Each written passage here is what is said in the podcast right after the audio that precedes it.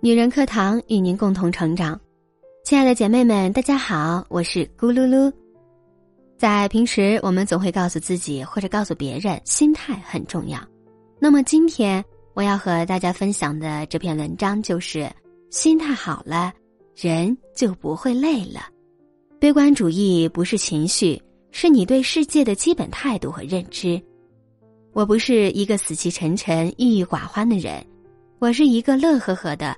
悲观主义者，生活让你悲观的时候要自我激励。邻居燕子是一个脾气大、直来直往的人。一天，他发现耳朵到脖子的部位长了一个肿块，刚开始以为是淋巴结肿大，所以没在意。结果肿块越来越大，他去医院耳鼻喉科检测到的是一个恶性肿瘤。医生说，治疗好的话。继续活八至十年还是很有希望的，可是丈夫还是选择了和她离婚。那时，燕子觉得自己的人生无望了，经常一个人偷偷的抹眼泪。为了转移生病的注意力，她利用放假的闲息购买了励志、文学、心理学的书，学会自我激励。如今的她已安然度过了五年了，还和爸妈一起经营了一个瑜伽馆。叔本华在一个悲观主义者的积极思考中提到：“生活幸福就是指生活不那么不幸福，即度过一段可以容忍的生活。生活的精髓不是让你体验极致的欢或者悲，而是让你历经各种生活情境后，仍然能心有坦荡，安然面对。当生活让你悲观时，无需气馁。”这不过是生活安排你与未来的你见面的一种方式，接受现在，保持平静，不要让情绪泛滥到影响你下一个决定、下一段人生。你给予生活的反馈，正好是用心投入每一天，自我激励，自我增值。人生要做最坏的打算，做最好的安排。韩雪在参加一次演讲的时候，讲述了她二零一二年第一次当制片人拍摄《淑女之家》的故事。因为没接触过制片人工作，她很担心自己能否胜任。但是想了想，最坏的结果无非就是没人购买，自己好几年的收入付诸东流了吗？发现自己可以接受这个最坏的结局的时候，韩雪开始扫除内心犹豫的障碍。韩雪是一个数字科技迷，她想将 4K 技术引入到自己的电视剧。当时 4K 视频在国内还是很少的一个概念，而且从技术层面讲，都是做到 4K 输入。除了张艺谋导演的电影《归来》，而韩雪的电视剧《淑女之家》是要做到 4K 输出，这对于第一次当制片人的韩雪来说是一个巨大的挑战。在为北京电视节拍摄节目的时候，工作人员辛苦工作了一天，后期制作结果只录了三十秒视频，然后电脑就瘫痪了。而他的电视剧有三十集，韩雪没有消极应对。通过咨询美国最大的数字影像公司 Real，才得知他们使用的是 HP 基础站，可是国内并没有，而且也买不起。于是他们自己组装，尝试了数十种组合的输出模式。六个月后，终于成功了。韩雪的《淑女之家》成为中国首部 4K 电视剧，随后被电视台购买，也获得了不错的收视率。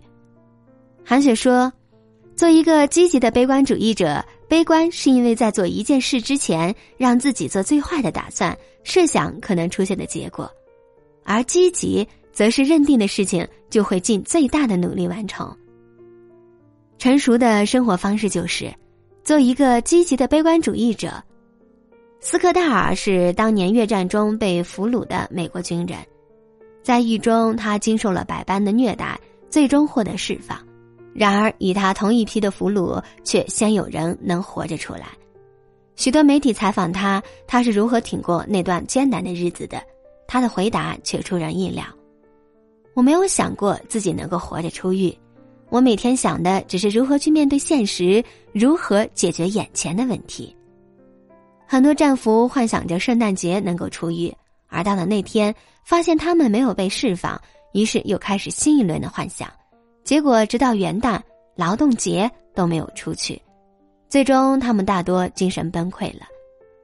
而我知道我有可能出狱，但是我从来不做不切实际的幻想，我总是考虑如何度过眼前的困难，所以最终我活着出狱了。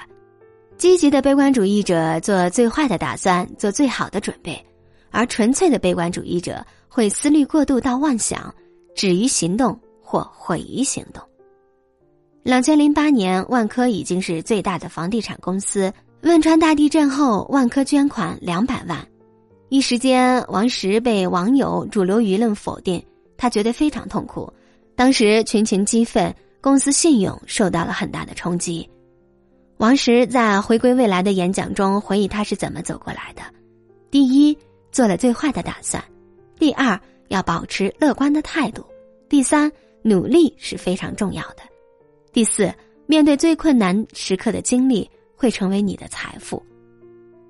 不盲目的逃避。对于积极的悲观主义者来说，悲观会让人理智，考虑各种后果，并且勇于接受后果，这才是成熟的表现；而积极则是行动时和行动后的心态一路向前。防御性悲观。二零一四年，美国华盛顿州的奥索乡村一场暴雨引发了泥石流灾害，造成了至少三十栋房屋的倒塌损毁，有数十人遇难或失踪。其实这次泥石流并非毫无先兆。历史资料显示，奥索地区在五十年间一共发生过八次大型泥石流灾害。事实上，其中七栋房屋是二零零六年大型泥石流灾害之后修建的。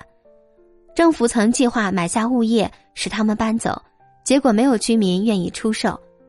为什么居民明明知道危险还住在那里？美国哈佛大学风险管理专家大卫·罗佩克称。居民之所以不愿搬走，是因为乐观偏差的心理机制麻痹了他们。他们只相信不幸的事情只会发生在别人的身上，而不是自己身上，于是疏于防患。在心理学上有一个概念叫防御性悲观，由 Nasser Cantor 在上世纪八十年代提出。它指的是在事件发生前将期待降到比较低的水平，想象出最坏的情景。防御性悲观者的情绪是冷静的，他知道这是数种可能中最坏的一种而已，是一种预测消极后果并采取相应防范措施的心理策略。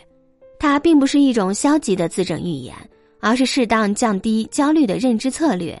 重点在于调低自己的心理期待，而在行动中积极准备，全方位承担任意甚至最坏的后果。金融巨头 J.P. 摩根斯坦利公司直面自己所在的标志性建筑最容易招致恐怖主义袭击的这一事实，让每个人都认真参与了逃亡演习。公司的这种积极的悲观主义，使他们在后来的九幺幺恐怖事件中挽救了许多生命。尽管他们受到了直接袭击，但只有七名员工丧生。美国威尔斯利学院心理学教授朱莉诺伦。在《乐观者赢，悲观者胜》一书中诠释了乐观和悲观，重点介绍了防御性悲观、积极性悲观主义便是取之者中庸之道。清醒的认识世界，勇敢而理性的生活。扎克伯格说过：“悲观者往往正确，而乐观者往往成功。悲观者往往正确，在于悲观者能更容易的发现问题，更清醒的认识这个世界，为可见的现在筹划。”而乐观者往往成功，是因为积极的心态可以更勇敢而理性的面对生活，才能为可期的未来保驾护航。做一个积极的悲观主义者，大胆预测不同结果，而后做正确的决定，积极的应对，努力完成。廖一梅在《悲观主义的花朵》一书中说：“悲观主义不是情绪，是你对世界的基本态度和认知。”我不是一个死气沉沉、郁郁寡欢的人，我是一个乐呵呵的悲观主义者。亲爱的姐妹们，今天呢，我们的话题就聊到这里了。希望我们每一个姐妹都可以清醒的认识世界，勇敢而理性的生活。如果您有什么想法，可以在下方留言或者点赞。如果想要获得本篇的文字稿，或者想与我们取得更多的交流，欢迎搜索“女人课堂”，添加关注。更多精彩内容与您共享。这里是女人课堂，我是咕噜噜，我们下期再见。